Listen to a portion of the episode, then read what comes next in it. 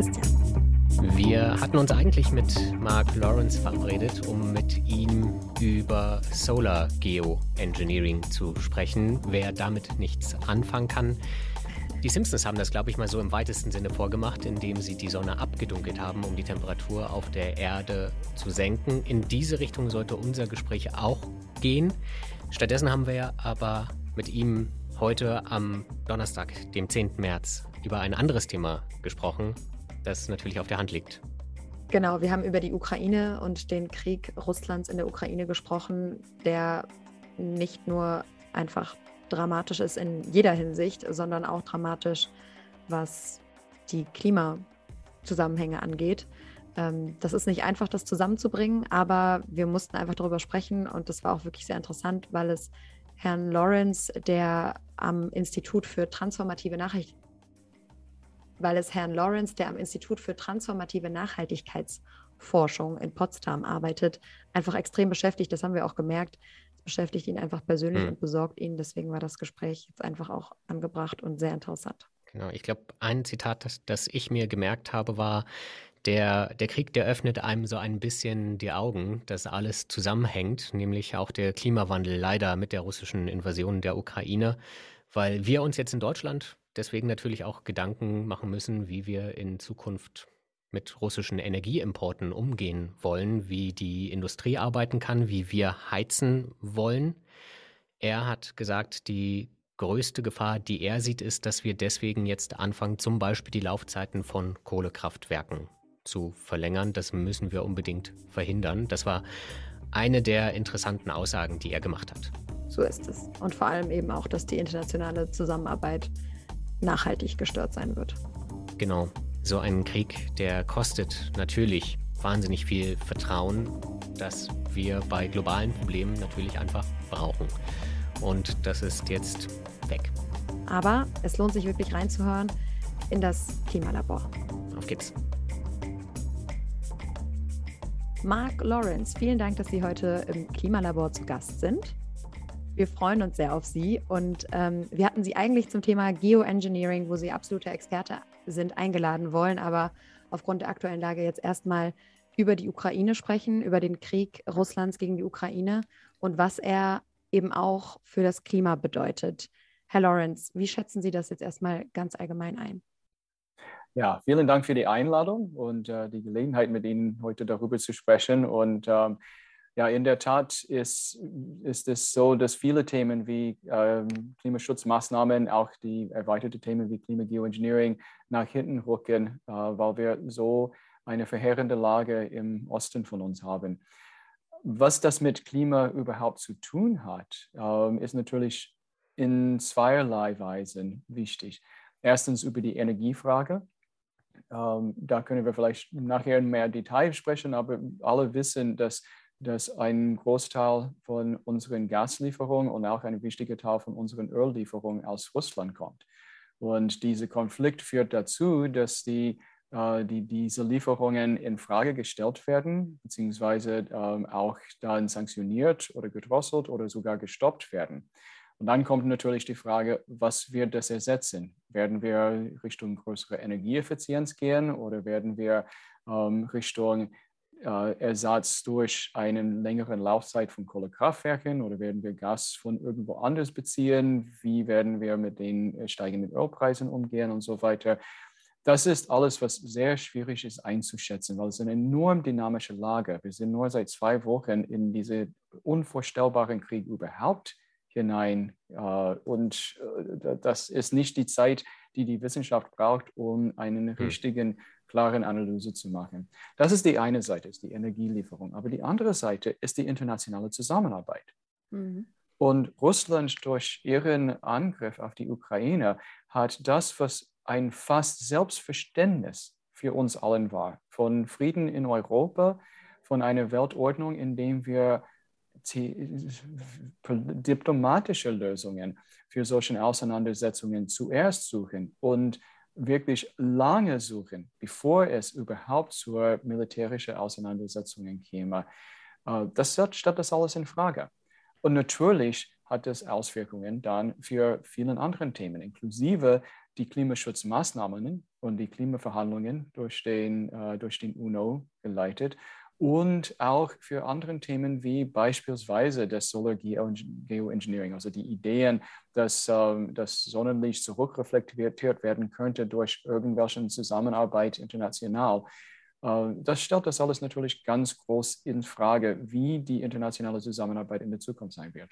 Lassen Sie uns das auf jeden Fall aufdröseln und da, glaube ich, eins nach dem anderen drüber sprechen. Als allererstes, was die Energielieferung angeht, da ist der Druck ja inzwischen, wird immer größer, auch komplett auf Lieferungen aus Russland zu verzichten. Deutschland sagt schlicht und einfach, es geht nicht. Was ist Ihre Einschätzung?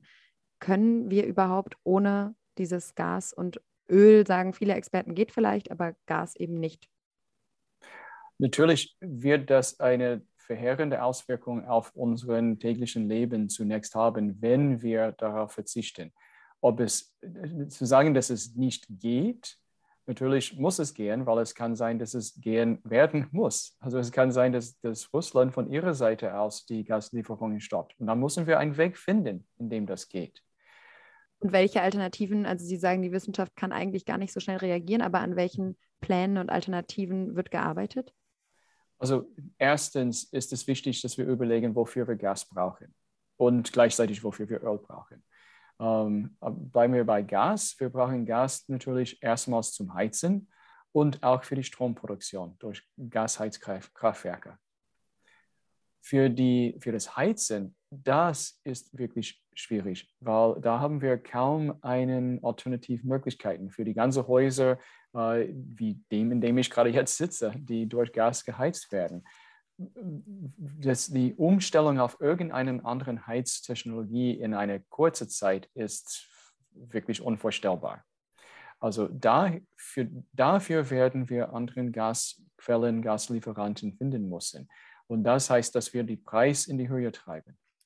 Da komme ich gleich gerne wieder dazu, weil diese Preiserhöhung sollte nicht auf den Schultern der Ärmsten sitzen. Aber ähm, vorher überlegen wir auch von den Stromproduktion durch Gas. Also wir haben äh, viele Städte haben Gasheizkraftwerke. Äh, auch Mainz, der Stadt, in dem ich gerade jetzt sitze, wird größtenteils durch einen äh, 400 Megawatt Gasheizkraftwerk versorgt.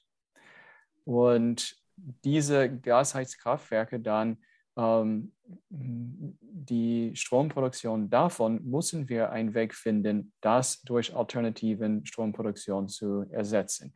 Das ist deutlich machbarer als das Gas ersetzen für Heizen, okay. weil wir viele andere Stromquellen haben. Also einerseits, wir sind in der rasanten Ausbau der erneuerbaren Energie, äh, Solar- und Windstrom oft zu dem Punkt gekommen in den letzten paar Jahren, wo wir sogar einen Überschuss an Strom haben äh, von dem, was am Tag benutzt wird. Wo wir da richtig Schwierigkeiten haben, ist das Speichern von Strom. Mhm. Und da wird, werden viele Maßnahmen eingegangen, um äh, Stromspeicherwerke äh, wie Wasserstromspeicherwerke und so weiter auszusetzen. Das heißt aber, ähm, da sind das, Sie Entschuldigung, dass ich einmal reingrätsche, da sind Sie optimistisch, ja. dass wir wirklich äh, diese Industriegaskraftwerke, ähm, die wir für Unternehmen brauchen, anders versorgen können mit anderem Strom. Da bin ich deutlich optimistischer als bei dem Gas für Heizen. Mhm. Also das heißt, durch die, durch die Erneuerbaren ist eine, eine große Möglichkeit. Wir müssen wirklich Tempo machen bei dem Ausbau von Speichersystemen, um die Erneuerbaren besser einzusetzen. Wo ich aber Angst habe, ist, dass das benutzt wird als eine Ausrede, um die Laufzeiten von Kohlekraftwerken zu verlängern.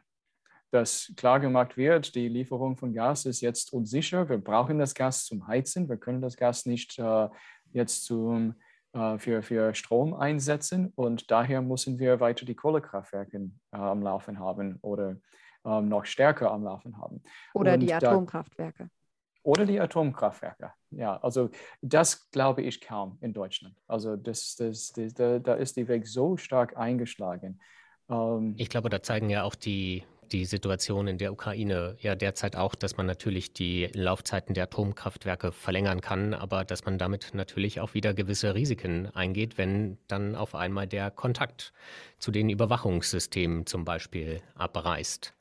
Genau, Genau, also das, diese, diese Risiken waren die äh, Ethikkommission, die von Klaus Töpfer in 2012 geleitet worden ist, ähm, sehr bewusst. Und das war ein Hauptgrund, weshalb Deutschland, ich denke, die weise Entscheidung gemacht hat, aus dem existierenden Kernkraftwerk auszusteigen.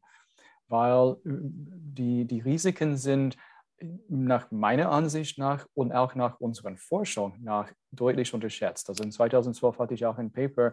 Also die äh, militärischen meinem, Risiken, meinen Sie? Nicht nur die, also die militärischen Risiken sind ein Teil davon. Also die Risiken von, äh, von Unfällen bei Kernkraftwerken sind durch die Atombehörde durch einen, einen komplizierten Kaskadenstatistikverfahren geschätzt und äh, beziehungsweise berechnet.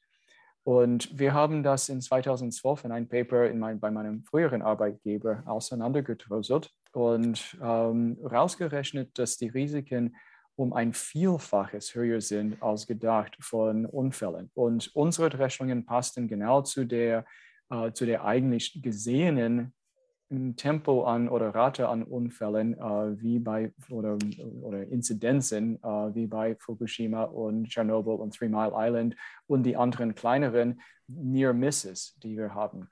Ähm, und das ist vor allem bei den verlängerten Laufzeiten von, von Atomkraftwerken ein großes Thema. Bei neuen Atomkraftwerken ist die Möglichkeit natürlich, anderen Sicherheitstechnologien einzusetzen, aber auch dann kann eine Sicherung gegenüber die Möglichkeit von terroristisches äh, Angriffe oder von Militärinterventionen, da kann kaum dagegen gewehrt werden.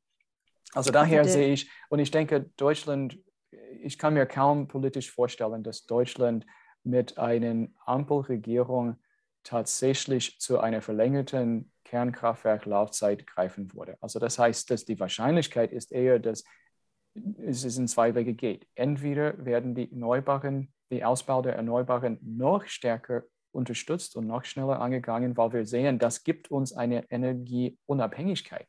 Und dieses autarke Energiesystem sehen wir, wie wichtig das ist.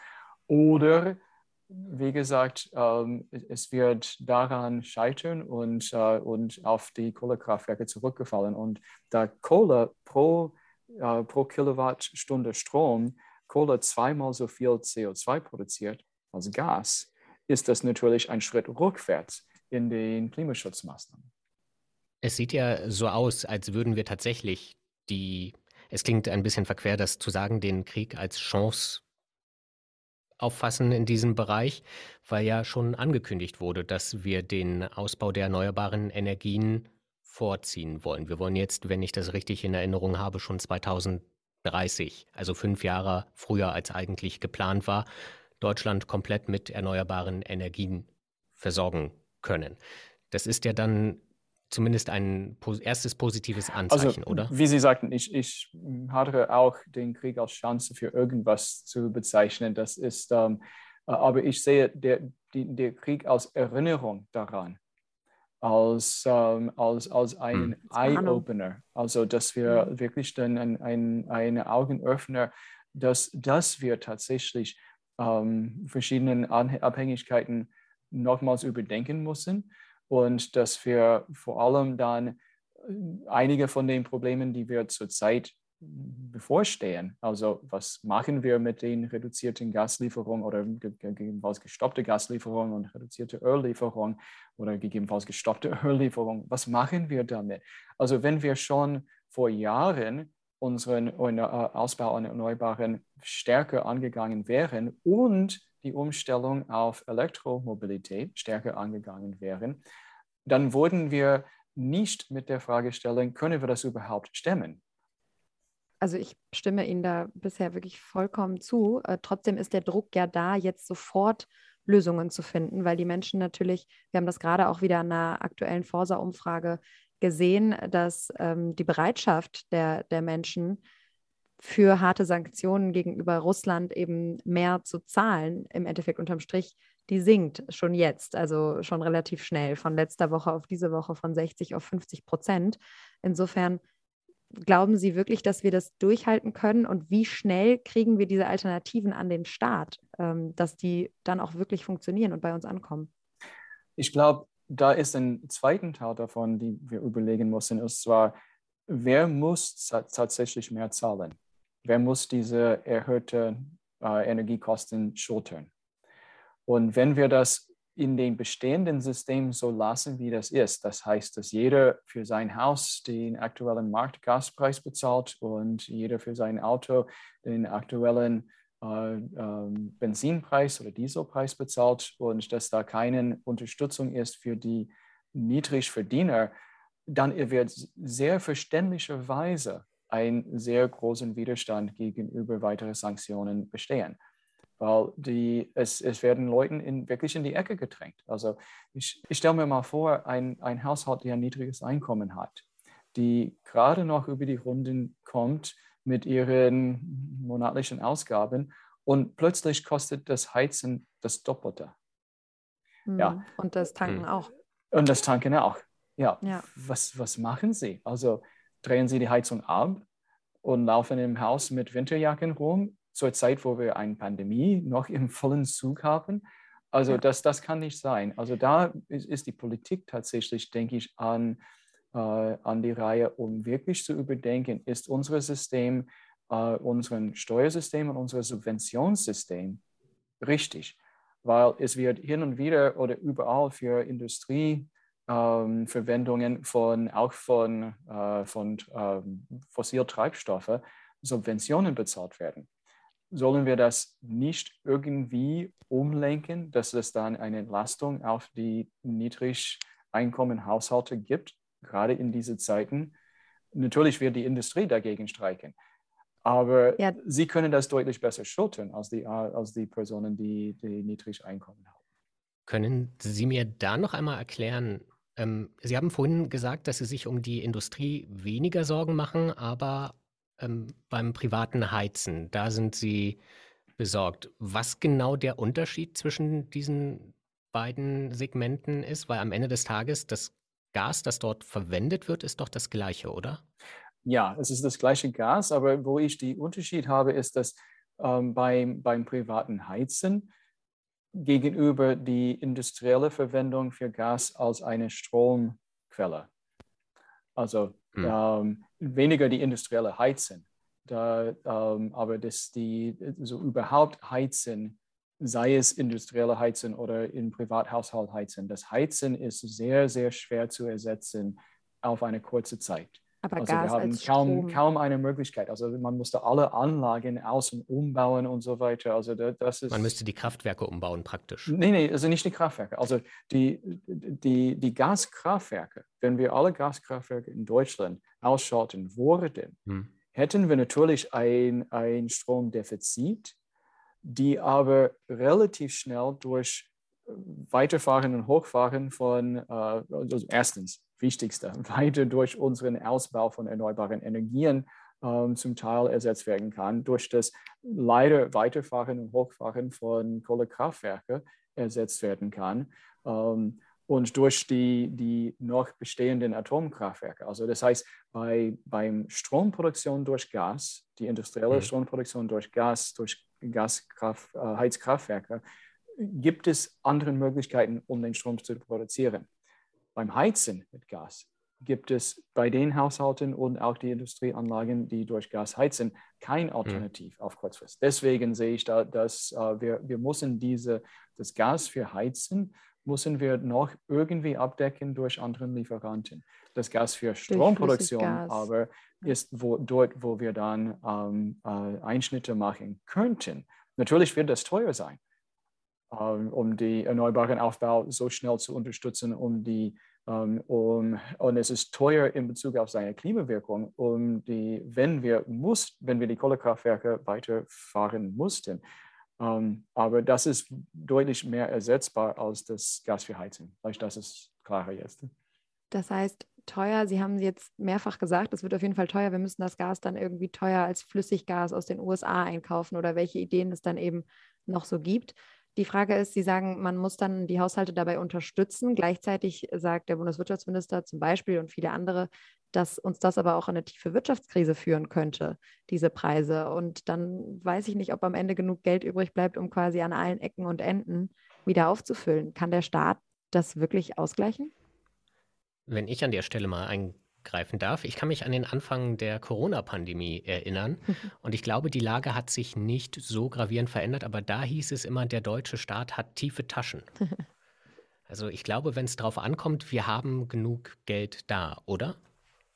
Also ich bin Physiker, nicht Ökonom. Ja. ähm, und auch dazu Klimaforscher, nicht Energieforscher. Also ich rede schon äh, durch die, das vieles, was ich bei, an meinem Institut durch den äh, energieforschenden Kollegen gelernt habe, äh, jetzt über die Energieseite, ähm, über die ökonomische Seite, kann ich Ihnen meine Einschätzung geben. Aber das muss hm. ich klar machen, das ist dann eine Einschätzung. Und zwar, äh, ich glaube, Sie haben das richtig dargestellt, Herr Herrmann, dass, die, äh, dass der Staat ist eigentlich zu viel mehr in der Lage, als wir zunächst denken. Es, äh, und es ist, es ist richtig, dass wir erstmals über Änderungen Sorgen machen, dass wir über die Auswirkungen für den, von diesen Änderungen für die Bevölkerung große Sorgen machen. Aber letzten Endes oft vorhergesagte wirtschaftliche Krisen werden eher mittelfristig zu großen Schwierigkeiten, die dann mhm oft durch gute Systeme in Deutschland, und da muss ich als Amerikaner Deutschland wirklich loben für Pro, äh, Programme wie die Kurzarbeitprogramm, ähm, wo bei der Pandemieanfang in den USA gab es ein ungeheures Anzahl, also mehrere zehn Millionen Personen, die, die kurzfristig in mhm. Arbeitslosigkeit sich befanden. In Deutschland hat die Arbeitslosigkeit nur leicht an, ist nur leicht angestiegen mhm. und äh, durch die Kurzarbeitermöglichkeit äh, wurde es aufgegriffen. Also es gibt, gibt anderes, wo vorhergesagt wird, dass es eine totale Wirtschaftskrise sein wird. Und es ist natürlich eine wirtschaftliche Schwierigkeit, aber ich vermute, dass wenn wir das als, als Gelegenheit benutzen, um zusammenzuraffen und zu sehen, wie strukturieren wir den Staat etwas um, damit sie wirklich besser funktioniert in Richtung von einem sowohl größeren Anteil an Sozialgerechtigkeit als auch schon in der Umgang mit den um, mit der Umwelt, dann haben wir eine Chance, um da rauszukommen. Aber dann lassen Sie uns das doch gerne nochmal aus der ähm, Sicht eines Physikers einfach physisch ähm, abschließend einmal, ich weiß nicht, ob man das abschließend sagen kann, aber ähm, von Ihnen erklären lassen.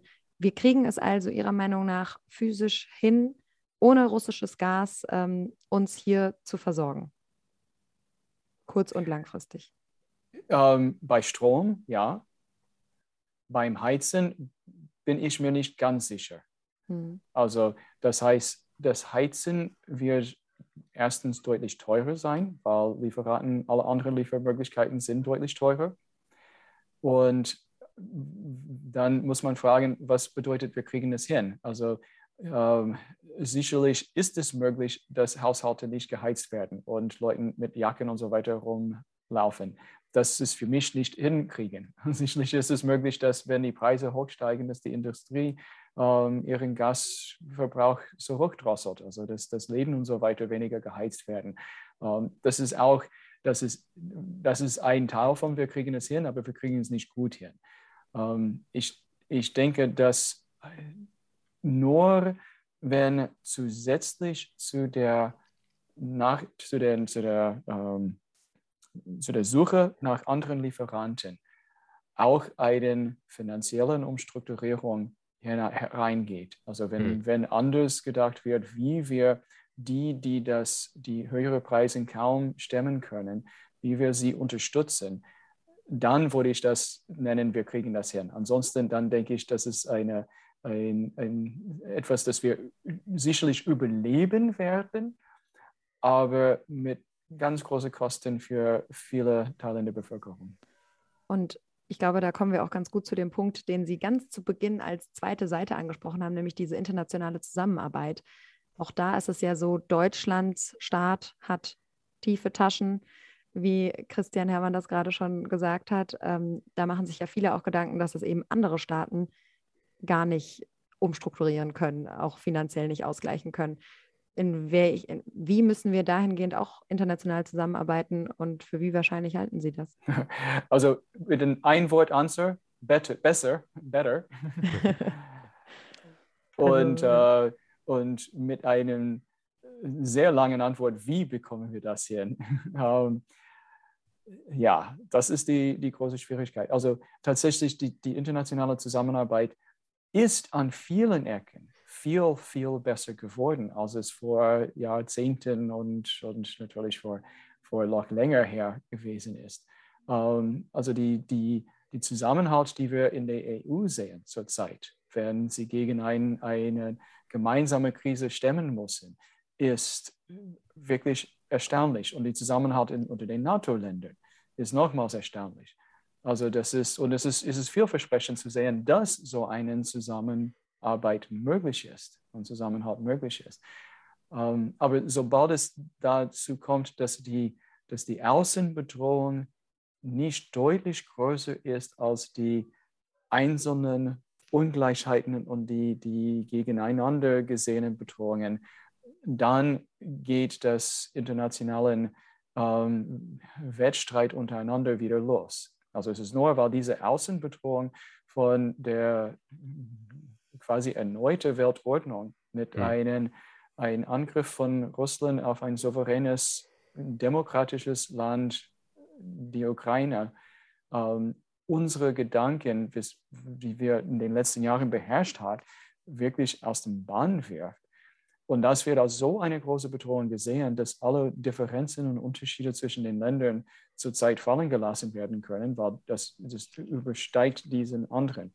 Nun, ich hoffe, dass es nicht so weit kommen muss, aber ich, wenn wir das betrachten und sehen, dass es immer wieder so ist, fürchte ich, dass erst wenn Themen wie Klimawandel, aber auch anderen Themen ähm, wie erneute Pandemien oder multiresistente Bakterien oder äh, äh, Mikroplastik oder was weiteres. Also wenn diese Themen erstmals so einen großen Bedrohung werden, dass sie wirklich die, die, die, die gemeinsamen Unterschiede ähm, überschatten, dann, gehen die, dann wird die Zusammenarbeit wirklich besser oder wirklich gut.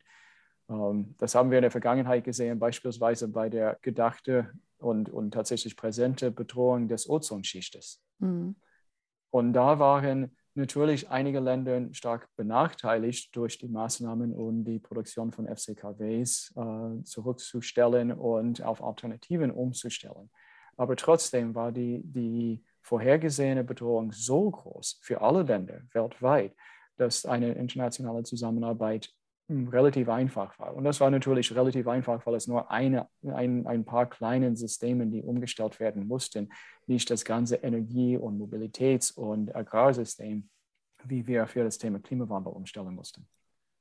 Und inwiefern würden Sie sagen, also das, das haben wir hier auch schon besprochen, das Ozonloch, und haben auch eben festgestellt, wenn die Bedrohung erst dann, wenn die Bedrohung äh, unmittelbar und sehr, sehr groß ist, klappt das wirklich mit der internationalen Zusammenarbeit. Trotzdem hatten Sie ja auch angedeutet, dass jetzt der Krieg Russlands in der Ukraine ähm, auch ein, uns auch zurückwirft in der internationalen Zusammenarbeit. Wie wichtig, also halten Sie das, Moment, jetzt muss ich richtig formulieren, Entschuldigung. Inwiefern wirft uns das zurück? Warum? Also auch vorher war ja jetzt, waren ja, war ja Russland jetzt nicht der beste Partner, wenn es um Klimafragen ging, oder? Nein, also bisher war Russland immer so irgendwo dazwischen, nicht der größte Blockade, aber auch nicht der, der stärkste Partner in Bezug auf Klimaschutz. Aber Russland ist eine wichtige Quelle von, äh, von fossilen Brennstoffen und selber eine wichtige Quelle von CO2 weltweit.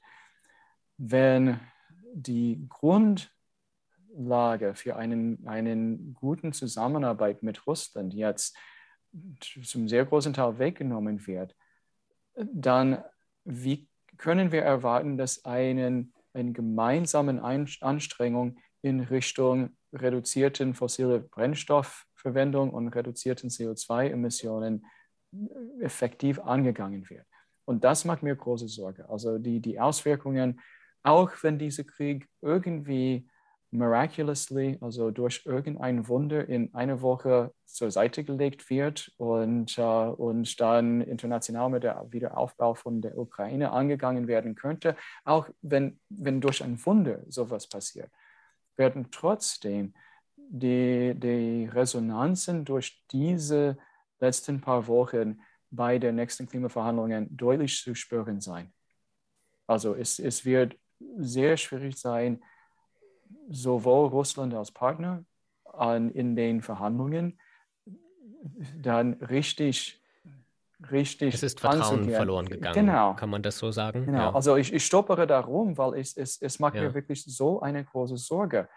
Und ähm, ich, ich, ich, ich finde, dass es, es ist eine Situation, in der wir jetzt geraten sind, wo wir dachten, okay, wir können damit klarkommen, wie China zurückhält mit ihren Versprechen über die Ausstieg aus Kohlekraftwerk und dass wir dann äh, oder ist Kohlekraft und so weiter und dass wir es nicht ganz so ein Versprechen kriegen konnten, wie wir wollten in Glasgow. Aber die, die Gespräche bei den nächsten Klimaverhandlungen werden durch diese äh, umgestellte Weltordnung so überschattet, es kann sein, dass es zum Gute kommt, dass, dass manche Länder sagen, gut, dann müssen wir noch verstärkt selber angehen und äh, wir können die Russen nicht an Bord bringen. Aber die, die Russen sind eine ein ganz große que äh, Quelle von die fossilen Brennstoffe.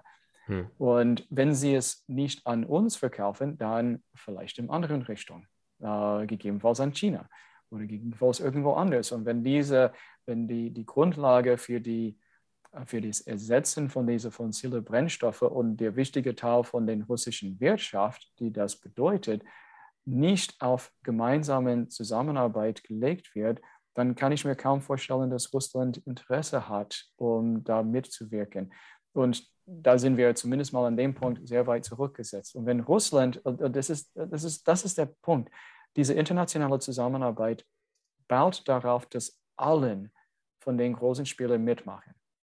Und das bringt die Motivation für andere mitzumachen. Auch wenn China nicht mhm. so weit gegangen ist, wie von John Kerry und vielen anderen gehofft, sie sind zumindest mal einen sehr guten Schritt voran. Also in ihrem neuen NDC heißt es, dass sie ihren äh, Peak, also die, die, die Spitze an ihren ähm, CO2-Ausstoße schon vor 2030 nicht um 2030 oder bei 2030 haben wollen. Also es ist, es ist ein Schritt voran.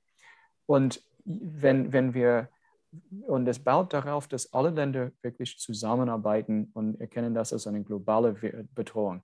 Und wenn wir jetzt wahrscheinlich ein plus ein paar anderen Ländern, die, die mitreiten, ähm, nicht mitwirken wollen oder wo Schwierigkeiten gibt, dass manche Länder mit sie überhaupt verhandeln wollen und am Tisch sitzen wollen, über diese friedliche Thema, wo gegenüber Krieg in Ukraine, und ich hoffe, bis dahin können wir wirklich sagen, Krieg in Ukraine äh, geherrscht hat in den letzten Jahren, dann ist es mhm. schwierig, das Gesamte voranzubringen. Und da mache ich mhm. mir große Sorgen für, den Klima, für, also für Klimaschutz und für andere Umwelt- und Sozialschutzmaßnahmen weltweit, also in, im Großen und Ganzen für die, für die Nachhaltigkeitsziele der UNO. Also alles wird dann dadurch in Frage gestellt. Sehen Sie denn dahingehend einen Ausweg? Wäre es jetzt doch richtig, irgendeine Form der Verhandlungen mit Russland aufrechtzuerhalten, was diese Themen angeht? Also ich denke, dass es, es ist richtig, Russland noch am Tisch zu haben bei den Klimaverhandlungen. Sicherlich. Aber es wird schwierig, für viele Länder mit Russland dann ernsthaft in diese Diskussionen einzusteigen. Also der, der, wie, wie vorhin gesagt, der Vertrauen ist verloren. Und wenn wir sie nicht vertrauen können, in ein anderes Land hinein zu marschieren, militärisch zu versuchen zu übernehmen, dann inwiefern kann, können wir Versprechen über Klimaziele und äh, reduzierte CO2-Emissionen und so weiter vertrauen. Und das ist, das ist, wo mir wirklich die ganz große Sorge ist, ist, dass dieser Vertrauensbruch von dem, was wir, da, was wir bisher geführt haben, als ein, ein neuen friedlichen System seit dem Zweiten Weltkrieg in Europa und zum sehr großen Teil weltweit. Natürlich gibt es ähm, äh, Pulverfasse weltweit, wo das dann immer wieder brennt. Aber nicht in der Art, die wir gerade jetzt erleben mit der, mit der Einmarsch in, mit der, mit der Militär, militären äh, Intervention in der Ukraine. Und das ist, wo ich den Problem sehe bei sowohl Klimaverhandlungen, aber auch bei anderen, bei den, bei den Plastikverhandlungen, bei den Kunst, aus Kunststoffverhandlungen, bei den, ähm, äh, bei den Ozeanschutz, bei den äh, Agrarumstellungen und so weiter. Überall. Herr Lawrence, unsere Zeit ist leider schon fast rum. Ich würde trotzdem gerne einen Punkt vielleicht auch als Teaser für ein nächstes Gespräch, was wir unbedingt ansetzen sollten. Ähm, Sie hatten angesprochen, dass deswegen, weil wir davon ausgehen müssen, dass uns das sehr zurückwirft, Geoengineering-Maßnahmen, also Maßnahmen, CO2 wieder aus der Atmosphäre rauszuziehen, um das hier kurz anzureißen, mhm. helfen könnten. Wäre das ein möglicher Ausweg? Sehen Sie das so? Ich sehe das auf keinen Fall als einen Ausweg. Ich sehe, dass die Interesse daran sehr, sehr stark ansteigen wird. Vor allem, wenn das tatsächlich uns zurückwirft in den Klimaschutzmaßnahmen, und die, die Klimaverhandlungen, die, die versprochenen Ziele. Wenn es uns zurückwirft, dann steigt die Temperatur weiter und weiter, steigt die Menge an CO2 weiter und weiter und steigt die Anfrage, um technische Möglichkeiten, um CO2 aus der Atmosphäre zu entziehen. Allerdings zeigt unsere Forschung und die Forschung von mehreren anderen Zentren, dass die Aufbauzeit von diesen Technologien, da sie ressourcenintensiv, energieintensiv und kostenspielig sind, und bei manchen Techniken, alle die mit Biomasse zu tun haben, dann haben sie auch Nebenwirkungen in der Umwelt und zum Teil Konkurrenz mit der Agrarwirtschaft. Also aus allen diesen Gründen ist die Aufbauzeit auf mehrere Jahrzehnte zu rechnen. Also das heißt, dass erst nach etwa 2050 oder so können wir mit klimarelevanten Mengen an CO2-Entfernung aus der Atmosphäre rechnen wir müssen diese Forschung angehen jetzt, damit wir zu der Zeitpunkt diese Möglichkeit haben. Aber wir können auf keinen Fall damit rechnen, dass das uns einen Ausweg anbietet in den nächsten paar Jahrzehnten. Herr Lawrence, das ist ein gutes Schlusswort. Vielen Dank. Wir freuen uns auf das nächste Gespräch, ganz Vielen konkret Dank. dann zu den Maßnahmen, die wir für 2050 dann brauchen, wie Sie schön gesagt haben. Wie gesagt, vielen Dank. Ich bedanke mich auch.